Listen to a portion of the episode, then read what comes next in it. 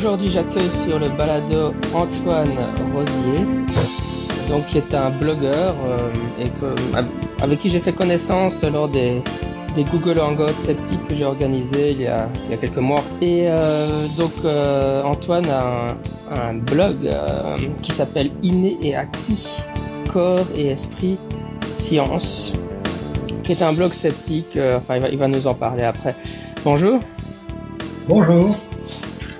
Alors Antoine, euh, raconte-nous un peu qui tu es et puis euh, comment est-ce que tu es devenu... Parce que toi, tu vraiment un sceptique, hein, je peux le dire. Comment est-ce que tu es devenu, un sceptique? Euh, oui, bah, je me présente, je suis Antoine Rosier, j'ai 23 ans. Euh, pour l'instant, je suis étudiant en économie. Euh, bon, je vous passe les détails, c'est un peu compliqué, mais parfois, avec euh, la fac, il y a des choses que j'ai un peu du mal à comprendre par rapport à ma scolarité, mais bon, c'est pas grave. On va plutôt parler de ce qui m'a plutôt mené euh, vers le scepticisme. Alors, euh, ça doit être il y a deux trois ans peut-être c'est hum, deux ans plutôt euh, je me suis intéressé d'abord euh, à l'athéisme euh, à comment dire? Oui au livre de Richard Dawkins euh, sur l'athéisme euh, donc euh, et sur euh, le créationnisme aussi parce que euh, euh, j'étais un peu préoccupé par ça, le créationnisme aux États-Unis, euh, et donc euh, on parlait de ça un peu sur des forums, les BD de, de forums où j'allais à l'époque, les BD de Jack Chick, qui, qui c'est vraiment une caricature de chrétien euh, intégriste, quoi. Et, et donc, euh, par exemple, on postait des BD sur des sur des forums et on se- moquait un peu de lui euh, parce que ses BD sont très ridicules, il faut dire. Euh, par, ailleurs, il y a une autre voie aussi qui qui m'a mené à ça, mais c'est un peu parallèle. C'est il y a un blogueur qui s'appelle Paul Binocle qui qui parlait de qui chroniquait les, un peu les BD de Jack Chick, qui les critiquait et qui en montrait un peu de ridicule. Et c'est hum, c'est un blogueur qui s'intéresse euh, au paranormal et il euh, mais il participe, il participe sur des, euh, des projets sur des forums qui parlent un peu de paranormal mais d'un point de vue plutôt pas entièrement sceptique ou zététique mais, plutôt détaché objectif quoi et, euh, et donc euh, c'est par là aussi que je me suis un peu intéressé au paranormal entre guillemets et hum, et donc euh, ça s'est un peu rejoint par la suite euh, euh, en parallèle donc de de de mon intérêt pour euh, l'évolution et le créationnisme.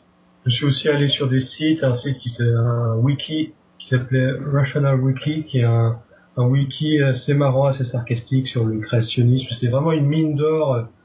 Euh, on peut ne pas être d'accord avec l'approche de ce site, mais c'est vraiment une mine d'or pour tous les sujets du rationalisme et pour et pour toutes les pseudosciences américaines. C'est c'est très intéressant comme site. Et, hum, et donc c'est comme ça parlait pas uniquement de créationnisme, mais aussi de sujets sceptiques plus traditionnels. C'est ça qui m'a poussé à m'intéresser au scepticisme francophone, à l'observatoire zététique. Je suis allé sur le forum, euh, sur le forum des sceptiques du Québec euh, un peu plus tard. Donc euh, c'est tout s'est rejoint et c'est c'est grâce à ça que je me suis intéressé de plus en plus au scepticisme, les livres de Dawkins. euh, et après j'ai baigné là-dedans, je me suis de plus en plus intéressé, ça a remis en cause certaines de mes convictions et, et je et ça m'a vraiment intéressé. Bah, c'est chouette de voir des, des jeunes sceptiques, euh, des nouvelles générations. Euh, alors, par- parle-nous un peu de ton blog, parce que c'est vrai que c'est un, c'est un blog euh, qui a un thème. euh, Enfin, comment comment est-ce que tu as choisi le thème? Et enfin, et c'est quoi le thème? Je trouve que c'est un blog qui a un thème très spécifique finalement. euh. Qu'est-ce Oui. qui t'a amené à, tra- à écrire là-dessus? Euh, oui, c'est un, euh, c'est un peu compliqué, mais je trouve que hum, ce qui m'a poussé là-dessus, c'est que je trouve que en France, par rapport à ces choses-là, à ces questions euh, d'inné, euh, d'acquis, euh, je trouve que parfois il y a des raisonnements un peu bizarres qui circulent. que j'arrive pas trop à comprendre et qui doivent dérouter certains étrangers. Et, euh, donc c'est c'est ce qui m'a poussé à écrire ce écrire ce blog là. C'est c'est-à-dire que hum, il y a beaucoup d'idées qui sont colportées par la psychanalyse qui est encore très puissante en France et qui me semblent pas vraiment de bonne loi et c'est hum, euh, et, donc j'avais un peu envie de remettre en cause euh, ce genre euh, de raisonnement qui circule. J'avais envie de remettre en cause, mais un peu en amateur. Hein, c'est pas pour l'instant. J'ai il y a je, me suis allié un peu avec Jérémy Royaux. Je sais pas si tu le connais, tu vas le connaître, mais il, a écrit juste un article pour mon blog, mais pour l'instant, comme c'est pas mon domaine de prédilection, j'ai juste j'ai écrit un article qui parle un peu de sociaux. Ce qui me dérange, c'est que c'est l'article le plus consulté de mon blog, mais euh, alors que je voudrais euh, faire place à d'autres articles plus intéressants, je trouve, pour exposer mon raisonnement, mais mais euh, c'est oui, je voulais un peu mettre un pied dans la fourmilière par rapport au type de raisonnement un peu cliché euh, qu'on entend en France sur ces questions-là et qui me font hérisser le poil des fois parce je ne comprends pas vraiment. Oui, c'est vrai que tu, critiques pas mal la, la, psychanalyse. Tu, pourrais donner juste un, exemple de, euh, position euh, problématique des psychanalystes vis à, par, rapport à la question de l'inné de l'acquis euh... Ben, c'est-à-dire que les psychanalystes, d'une certaine façon, si euh, si je ne caricature pas, si je ne déforme pas leur point, de vue, ils défendent un peu une troisième voie entre inné et acquis, qui serait celle de l'inconscient. Mais pour le coup, mais pour le coup, c'est pas vraiment euh, euh, l'inconscient euh, tel qu'il est, tel qu'il est envisagé par la science moderne, qui redéfinit un peu le terme d'ailleurs, qui fait bien savoir que c'est un concept un peu fourre-tout et qu'il faut en définir redéfinir un peu les concepts, parce que même chez les psychanalystes, c'est pas toujours très bien défini, mais la spécificité de la psychanalyse, c'est que euh, l'inconscient, ce serait tout. Euh, c'est que euh, les psychanalystes, ils seraient plutôt du côté de l'acquis, en fait. C'est d'ailleurs c'est assez problématique parce que ça les ça les place en contradiction avec la science sur sur certaines questions mais euh, ils sont plutôt du du côté de de l'acquis, mais en même temps ils sont du côté de l'acquis inconscient. C'est une position un peu euh, un peu particulière, mais c'est faut faut un peu essayer de de comprendre cette logique. C'est pour ça que je trouve ça un peu bizarre des fois. Des fois, je, je trouve que les psychanalystes sur certaines questions, ils ont des raisonnements pas très cohérents quand même. Il, y en a l'impression qu'ils ils se contredisent d'une phrase à l'autre. On, on, je comprends pas très bien leur logique des fois. C'est, oui, non mais c'est vrai. Hein. Oui, non, je, je comprends le sentiment général. c'est pas toujours, c'est, ils sont parfois dans leur monde à eux. C'est pas toujours, et même avec une formation de philosophe, on, on, on, a du mal à comprendre comment ils raisonnent, quoi. Mais oui. Ok, très bien. Mais euh, donc en fait aujourd'hui, si je t'ai invité, c'était le thème qu'on s'était un peu donné. Bon, entre autres, je voulais aussi présenter, qu'on présente ton blog, comme ça c'est fait, pour les gens qui ne le connaîtraient pas encore. Et donc, euh, je voulais qu'on discute d'un livre qu'on a tous les deux lu, donc qui s'appelle euh, Introduction aux études sur le genre, euh, qui est un ouvrage collectif de Laure Bérény, Sébastien Chauvin, Alexandre Jaunet et Anne Révillard et qui est publié aux éditions belges qui sont des éditions universitaires Debout. Et euh, oui, c'est l'idée l'idée de la discussion, c'est vrai qu'on on en a pas mal parlé sur Facebook euh, autour de, des questions autour du féminisme, de du genre, etc. Et l'idée c'était qu'on on n'est pas des spécialistes de la théorie des genres, mais euh, faire un peu une dans ma tête, c'est un peu faire un peu une revue du livre, euh, dire ce qu'on en pense. Euh, de toute façon, on en pense globalement du bien, donc spoiler. Mais euh, un peu échanger, une discussion, un peu ce qu'on en a pensé, quoi. Donc, introduction aux études sur les genres. Qu'est-ce que tu peux nous dire de quoi ça parle C'est un manuel, de toute façon, mais. Oui, c'est un manuel euh, qui expose les les études du genre, c'est-à-dire des études qui sont fondées sur un concept, le genre qui c'est une espèce de comment dire de de système de le système social, le système social de domination, quoi, qui expliquerait euh, en grande partie euh, euh, les différences hommes-femmes d'un point de vue social, pourquoi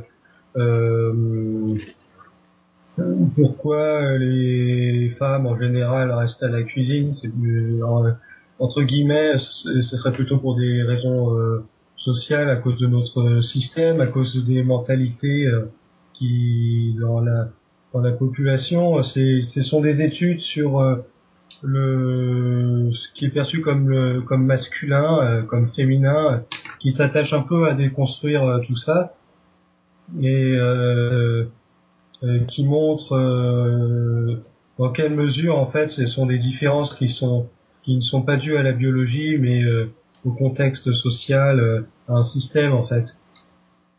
Oui, moi, ce qui m'avait intéressé dans, dans, dans, ce manuel, c'est effectivement, je, j'essaie de, de, enfin, de, je découvre, pour découvrir un peu le sujet, parce que quand moi, par exemple, j'étais en fac de psychologie, on parlait encore de sexologie. Je ne sais pas si maintenant, ça, on parle de théorie des genres à la place, enfin, ou de science de la famille, de la sexualité, c'est le genre de terminologie. Mais euh, aussi, il y, a, il y, a, quand même une différence entre les deux. On pourra y revenir. Enfin, je pense que la sexologie. J'ai l'impression que les études de genre, c'est plus de la socio, au fond. C'est, euh, ouais, tout à fait, ouais. C'était une question que je me suis demandé. D'ailleurs, le livre est, en, est, en, est classé en, en, collection politique, je crois, euh, plus que science. Euh, est-ce que, qu'est-ce que tu penses? Est-ce que, est-ce que ouverture politique. Ouverture politique. Oui. Ouais. Est-ce qu'on est du côté de la science? On est du côté de la politique? On est, on, on est où avec les théories du genre, tu penses? Euh, un peu des deux. Je pense qu'on est plus du côté de la politique. Euh, c'est ce que hum, j'y ai réfléchi un peu.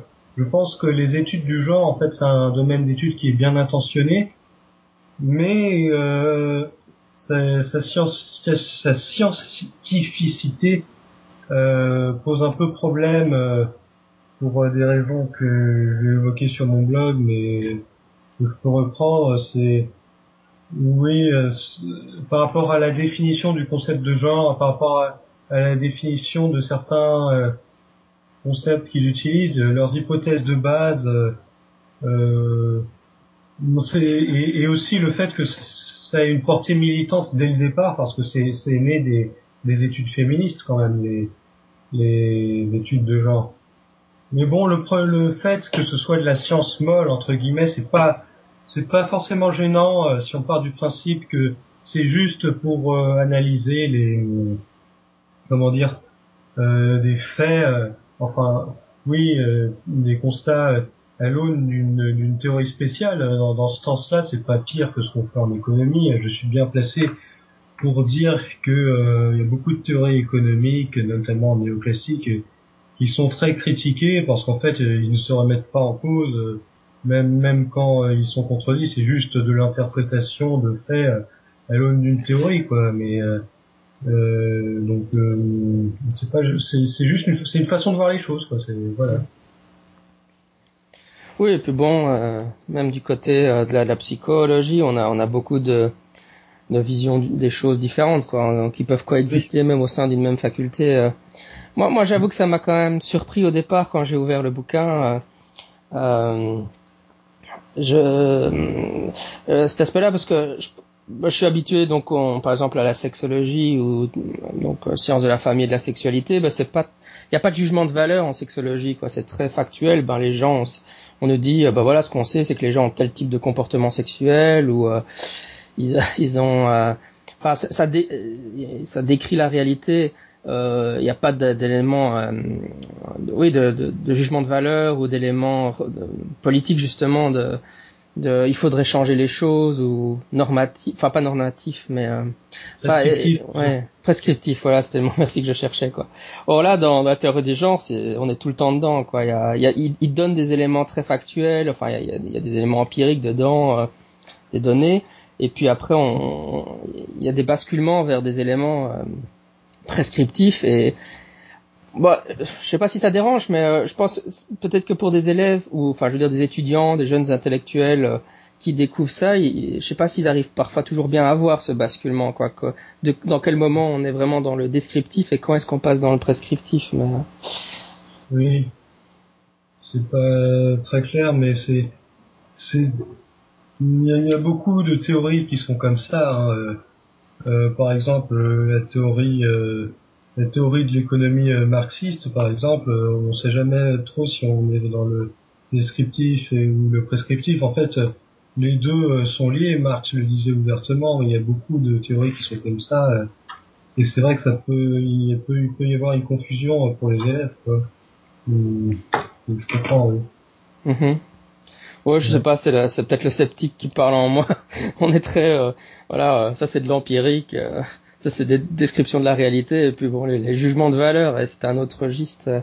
Mais, mais je vois ce que tu dis. Enfin bon moi, moi j'aurais tendance à dire bon ben le communisme ou enfin ou la théorie marxiste c'est de la philosophie politique. Alors évidemment il y a des jugements de valeur. Je sais pas si c'est vraiment dans il y, a un, il y a un aspect description de la réalité mais il y a un aspect aussi prescriptif enfin pour moi c'est plus plus prescriptif qu'autre chose mais oui. Non, mais c'est intéressant. Et euh, il y avait, il y avait des passages qui m'ont, qui m'ont vraiment euh, bien intéressé, comme sur la. Bah, bah il, il, propose des définitions, quoi. Qu'est-ce que c'est euh, le féminisme? Qu'est-ce que c'est le patriarcat? C'est des choses vraiment. Mm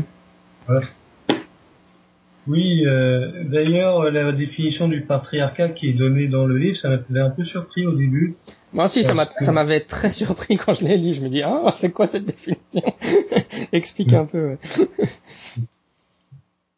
oui, euh, parce que d'après le livre, euh, si je me souviens bien, le patriarcat, ce serait la, domination du père sur les autres membres de la famille. C'est un peu différent de, ce que j'ai eu euh, avant. il me semblait que c'était plutôt la domination statistique des hommes sur les femmes pour les positions de de pouvoir et, quand on trouve ça, euh, ben ça c'est vrai que ça surprend un peu, mais c'est là qu'on voit un peu le, le parallèle avec le marxisme.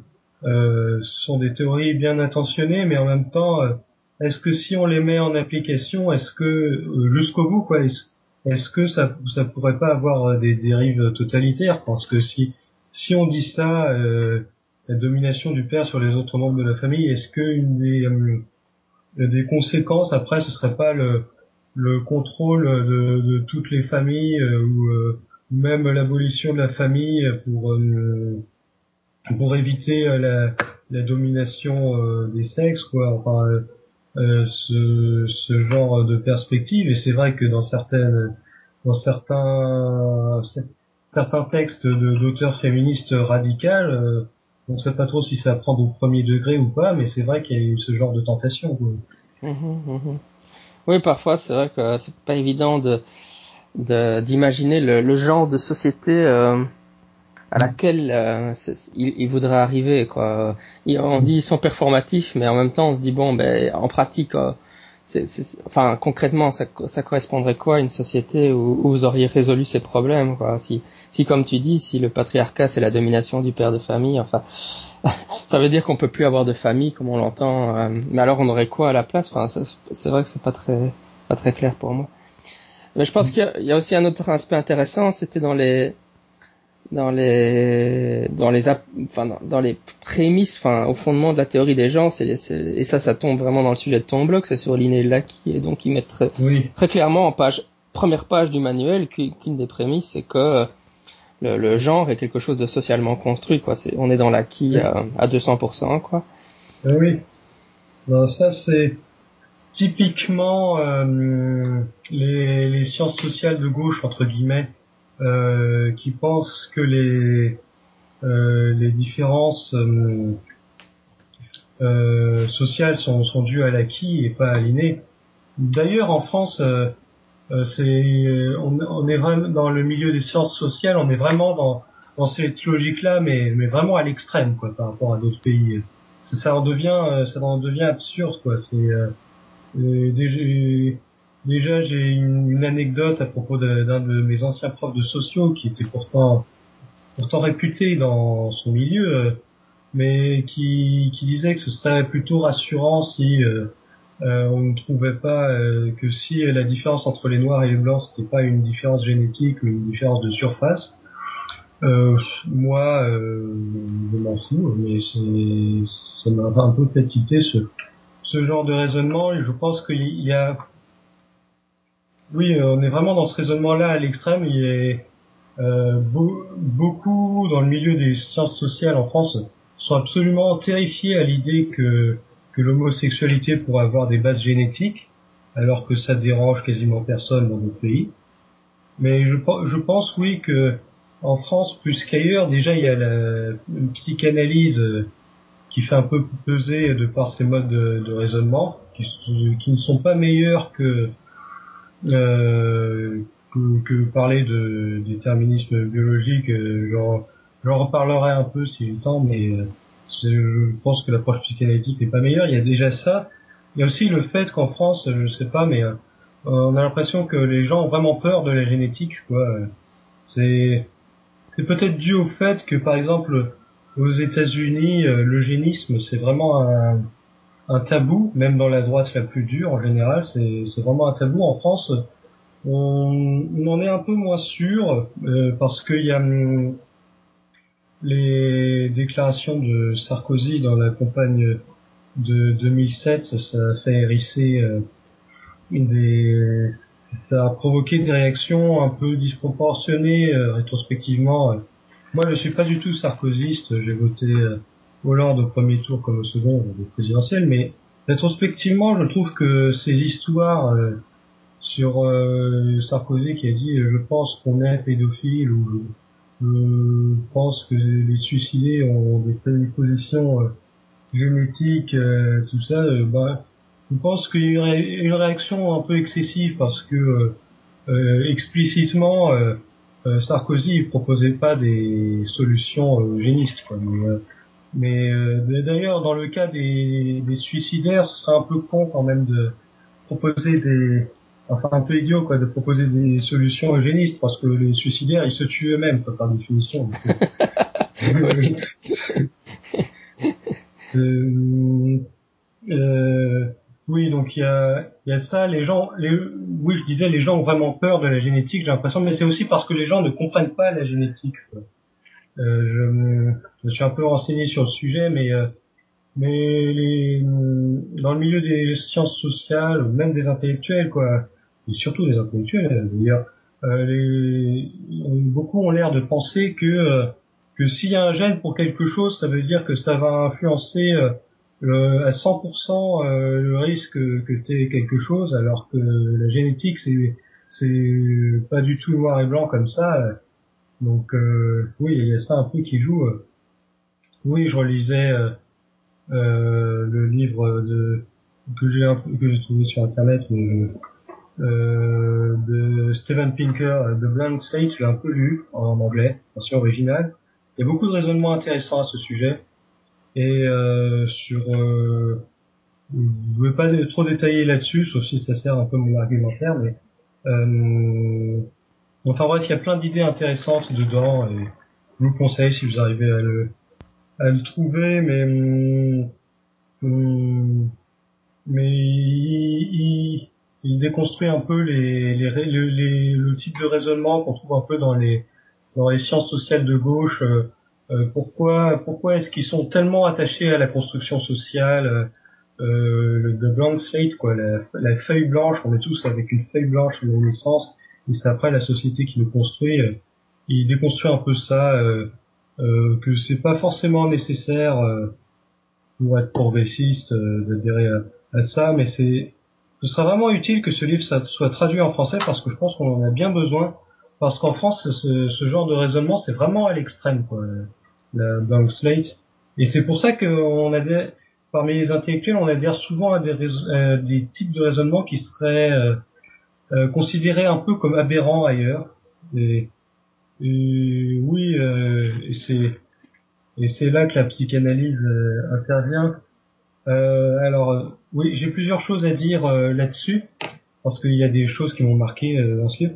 Par exemple, il y a un truc intéressant, c'est que Steven Pinker il, classe les behavioristes dans dans ceux qui qui sont des partisans de la blank slate, quoi, la, feuille blanche. Donc c'est un peu marrant de voir que que la psychanalyse, parce que la psychanalyse c'est complètement ça, c'est complètement la blank slate, c'est un, un genre particulier de blank slate, mais c'est presque complètement ça, surtout pour la psychanalyse française actuelle, avec des conséquences dramatiques que l'on sait, euh, la culpabilisation des mères pour les enfants autistes, par exemple, euh, ce genre de, de trucs-là. Et ben, on s'aperçoit que, que les behavioristes et les psychanalystes, en fait, ben, c'est tous les deux un peu la blank slate, quoi. Mais euh, et donc c'est pour ça que ça me fait marrer euh, quand après les psychanalystes ils, mettent les, le comport ils mettent dans le même sac le comportementalisme et la génétique, alors que c'est des choses qui n'ont rien à voir à la base, mais vraiment rien à voir. Mais c'est juste que ça, ils aiment pas ça, quoi. non, mais c'est vrai. Bah déjà le le le comportementalisme c'est c'est un peu un, quand on parle quand on dit que la psychologie est comportementaliste c'est un peu un, un strawman quoi. C'est euh, euh, je pense que tu dois connaître ça mieux que moi mais euh, le, la psychologie actuellement il me semble que euh, en grande partie, c'est surtout du cognitivisme. Et déjà, le cognitivisme, c'est pas tout à fait la même chose que le comportementalisme. ben, donc ils ont les psychanalystes ils rejettent le comportementalisme parce que c'est du dressage, c'est euh, tout ça, mais euh, après pour défendre euh, parce que oui le comportementalisme pour caricaturer un peu il s'intéresse pas à la façon dont les gens pensent ça, c'est un peu le cognitivisme. Mais euh, les psychanalystes, ils vont quand même rejeter le, le cognitivisme pour défendre leur euh, truc, mais parce que déjà, parce qu'ils disent que le cognitivisme, en fait, il, ça prétend que le cerveau c'est un ordinateur. Et les cognitivistes, ils prétendent que le cerveau c'est un ordinateur, euh, et alors que le cerveau c'est pas un ordinateur. Mais déjà, d'une part, c'est un peu caricatural de voir cette vision des choses. Et ensuite, il y a quelque chose que j'ai remarqué chez de nombreux psychanalystes, enfin sur le web, quoi, sur euh, leur site, quand ils parlent des neurosciences, des sciences cognitives, tout ça, ils, ils, critiquent ce genre de ce genre de discipline pas pour des raisons scientifiques, mais parce qu'elle correspond à leur vision du monde qui leur fait un peu peur, quoi. Mhm.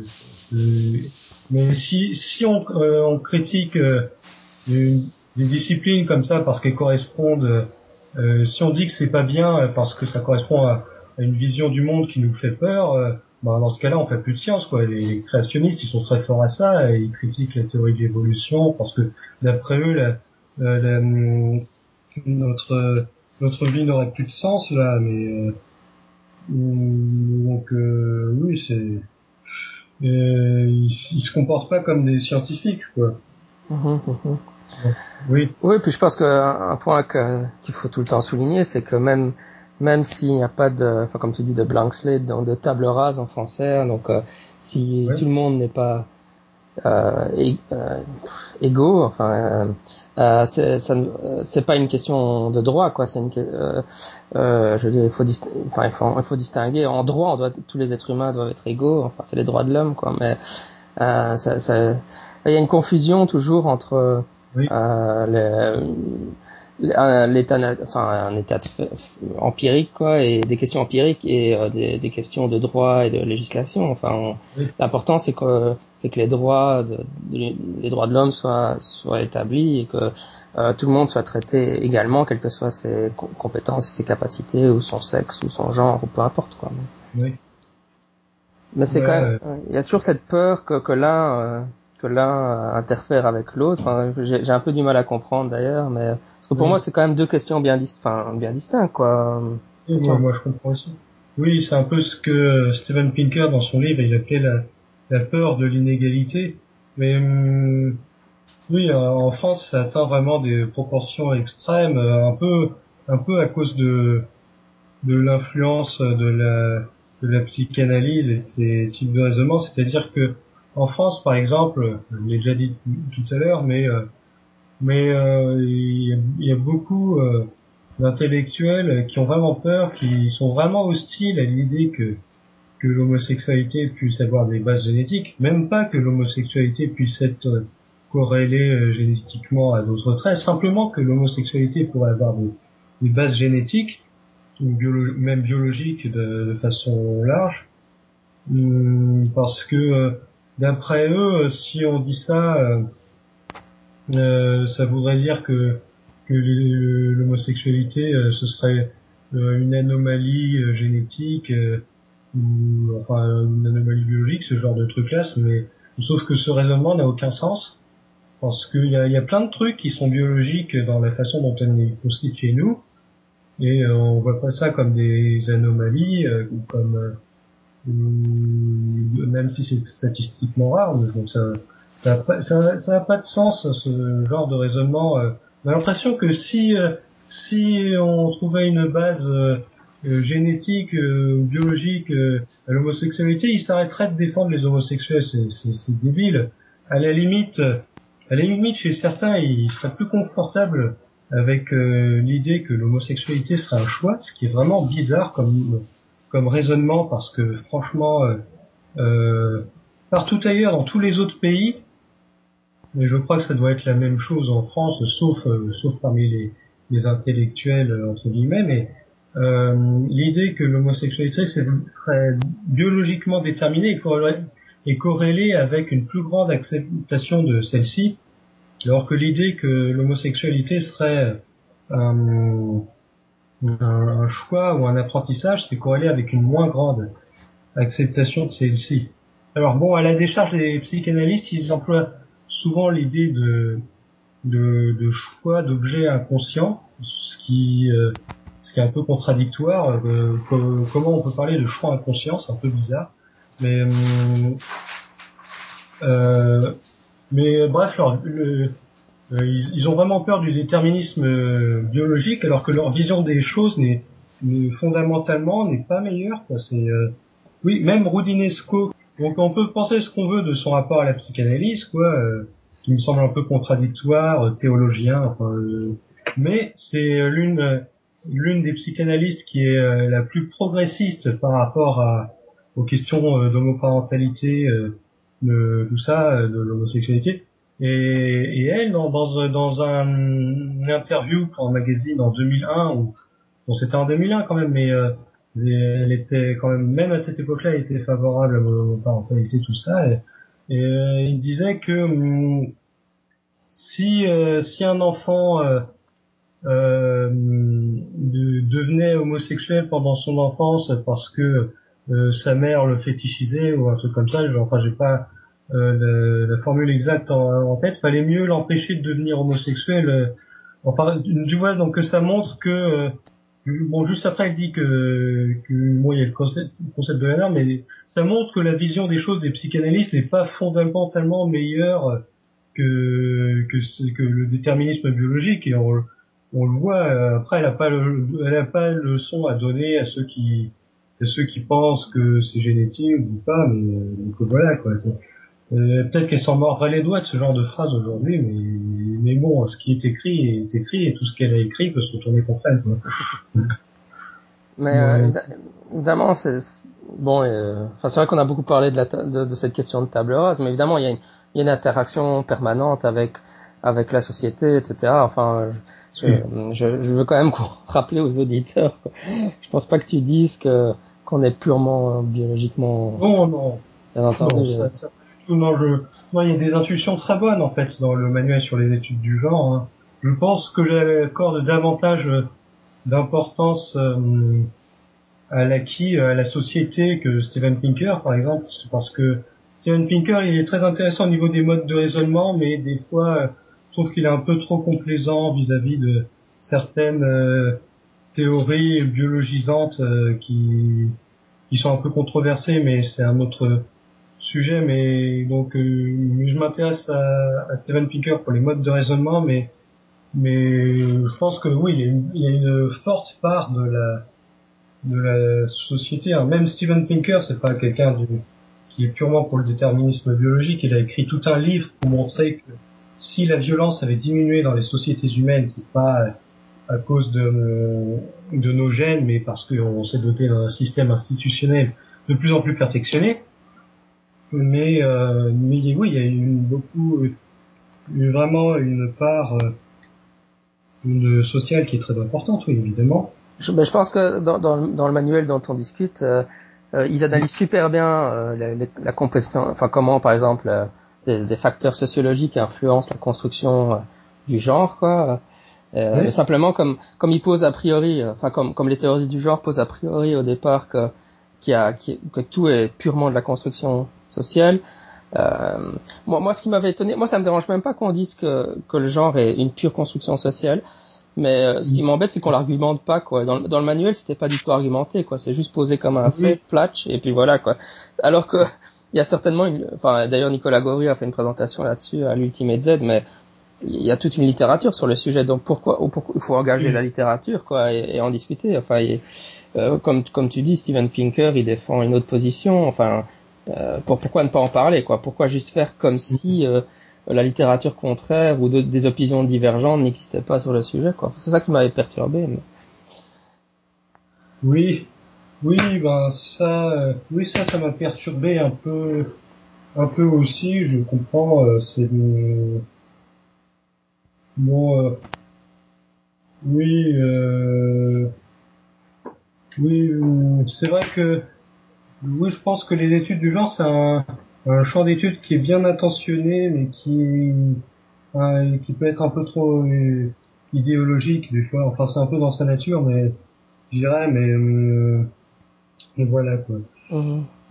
Parce que moi, ce qui aussi quand, enfin, ça, on, on, diffusera certainement des épisodes sur le sujet. Enfin, Nicolas le fera, mais enfin, donc Nicolas a fait une présentation sur sur le sujet de euh, de la différence entre les hommes et les femmes. Euh, euh, enfin donc ce qu'il y a des, éléments qui seraient de, qui relèveraient de l'inné à, l'Ultimate Z et après il y a eu des conversations très intéressantes et entre autres ce qu'on voit c'est qu'il y a une sorte de discussion aussi conceptuelle sur c'est quoi l'inné, c'est quoi l'acquis, quoi. Et, j'étais assez une tentative. En fait, après, on, c'est quasiment un débat de philo. On était presque dans un débat de philo autour de ce qu'on me disait. Ben oui, ben euh, Nicolas présentait une expérience où euh, avec des chimpanzés en montrant que les, les, les, bébés chimpanzés mâles préféraient jouer avec des voitures et les bébés chimpanzés femelles préféraient jouer avec euh, avec des poupées. Il disait bah voilà ça montre que c'est de l'inné. Il dit oui mais bon les chimpanzés ont une forme de culture, on est quand même dans de la culture. Alors, évidemment on est en train de bouger la culture. Bon c'est vrai qu'on a l'idée que que les chimpanzés ont une sorte de culture, mais où est-ce qu'on arrête la culture quoi? Quand, quand un oiseau fait un nid, c'est encore de la culture. Et inversement, après, enfin, dans la même ordre d'idée, après, euh, donc euh, en chattant avec les gens, quelqu'un me dit, euh, bah oui, mais l'enfant dans l'utérus, il, il, entend déjà le monde extérieur et donc il a déjà une influence culturelle à ce moment-là. Donc si tu fais une recherche, par exemple Nicolas Gaury parlait de recherche juste après l'accouchement, ou très près de l'accouchement, mais, mais même parce que tu as quand même une influence culturelle même dans l'utérus, donc bah à ce moment-là, enfin, je comprends bien l'idée qu'il y, a, qu'il y a une interaction nature-culture quasiment permanente, c'est clair, mais c'est vraiment, il y a une sorte de, de, brouillage entre le concept de nature et culture, d'inné et d'acquis qu'à la fin, on sait plus de quoi on parle, non? Enfin, je sais pas, une réaction comme ça. Oui, oui, je comprends, euh, oui, tout à fait. Euh, mais c'est un, un thème qui est, qui est très politisé. Hein. J'ai euh, écrit euh, un article un peu politique sur ce que de la différence entre la gauche et la droite. Euh, c'est vrai qu'en général, par exemple, la droite va dire que euh, les inégalités sont naturelles, alors que la gauche va dire que les inégalités sont dues à, un système. Mais est-ce que, au fond, c'est pas un faux dilemme, quoi? Mhm. Parce que les, oui, euh, parce que même les inégalités naturelles entre guillemets sont partiellement dues à, un système qui n'est pas capable de les corriger parce qu'il n'y a pas la technique, il n'y a pas la, il n'y a pas l'organisation, il n'y a pas la technologie, par exemple. Est-ce que les, euh, les inégalités qui sont dues à un système ne seraient pas naturelles quand même parce que elles, sont dues à un système qui a émergé de la nature justement. oui, et, voilà un peu euh, le, genre euh, de problématique. Quoi. Mhm. Oui, ben voilà, on, a, on arrive tout doucement à la fin de l'interview. Je crois que le, le, livre ah, il y a énormément de matériel euh, dedans. Je crois qu'on pourra en parler longtemps de toute façon. Euh, moi, je, moi, tout ce que j'ai envie de dire, c'est que j'en conseille la lecture parce que je pense que euh, même si on on n'est pas toujours d'accord avec ce que disent tel ou tel auteur des théories des genres, euh, le manuel en lui-même est extrêmement bien fait et ça, ça donne vraiment à réfléchir. Je, suppose que tu le recommandes aussi, ouais. Oui, je le recommande aussi. Il y a vraiment beaucoup d'exemples. Après, on peut ne pas forcément être d'accord avec avec l'approche qui est prônée par, par le livre, mais beaucoup d'exemples, beaucoup de, de, faits qui sont donnés. C'est il y a vraiment beaucoup de quoi de s'éveiller, de quoi s'éveiller aux inégalités euh, femmes-hommes dans la société et euh, c'est ça qui est, qui est, très intéressant, oui.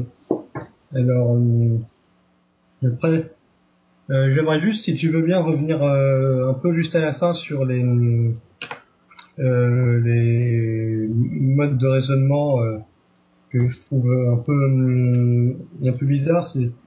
Et donc euh, j'ai dit euh, qu'en France on avait euh, on avait vraiment une, grande peur de tout ce qui est biologique, sauf que de, tout ce qui serait dû à, la biologie, sauf que c'est complètement contre-productif ce genre de raisonnement, parce qu'à force de voir le biologique que comme quelque chose de sale et de créateur de hiérarchie, ça ne peut amener qu'à stigmatiser encore davantage les, différences biologiques. C'est un état d'esprit qui est absolument contraire à des idées euh, euh, qui, elles sont vraiment euh, progressistes mais qui sont vraiment très peu développées en France. Enfin, c'est des idées un peu controversées, par exemple la neurodiversité, l'idée que les différences neurologiques ce sont pas forcément des maladies, ce sont des c'est une idée un peu controversée, ce sont d'autres façons de voir le monde, par exemple voir l'autisme, tout ça. Mais ça suppose que ce, sont des différences biologiques. Et euh, d'ailleurs, les partisans de la neurodiversité utilisent souvent une rhétorique euh, de gauche, donc euh, donc, donc ça, ça, devrait plaire à la gauche ce genre de truc, mais euh, pour qu'ils s'approprient cette idée, il faut qu'ils se mettent dans la tête que oui, les différences biologiques existent, mais non, c'est pas grave et non, ça n'est pas insurmontable. Et, et oui, euh, voilà parce que on est euh, oui euh, oui parce qu'il y a vraiment des mentalités un peu à, changer en France je, je trouve qu'on est trop extrême je pense que on devrait euh, ça atteint vraiment des proportions absurdes on devrait abandonner un peu euh, le, on devrait dire que si si on observe quelque chose ça veut pas forcément ça veut pas forcément dire que euh, qu'il y a une seule euh, réponse euh, éthique ou politique à avoir en conséquence.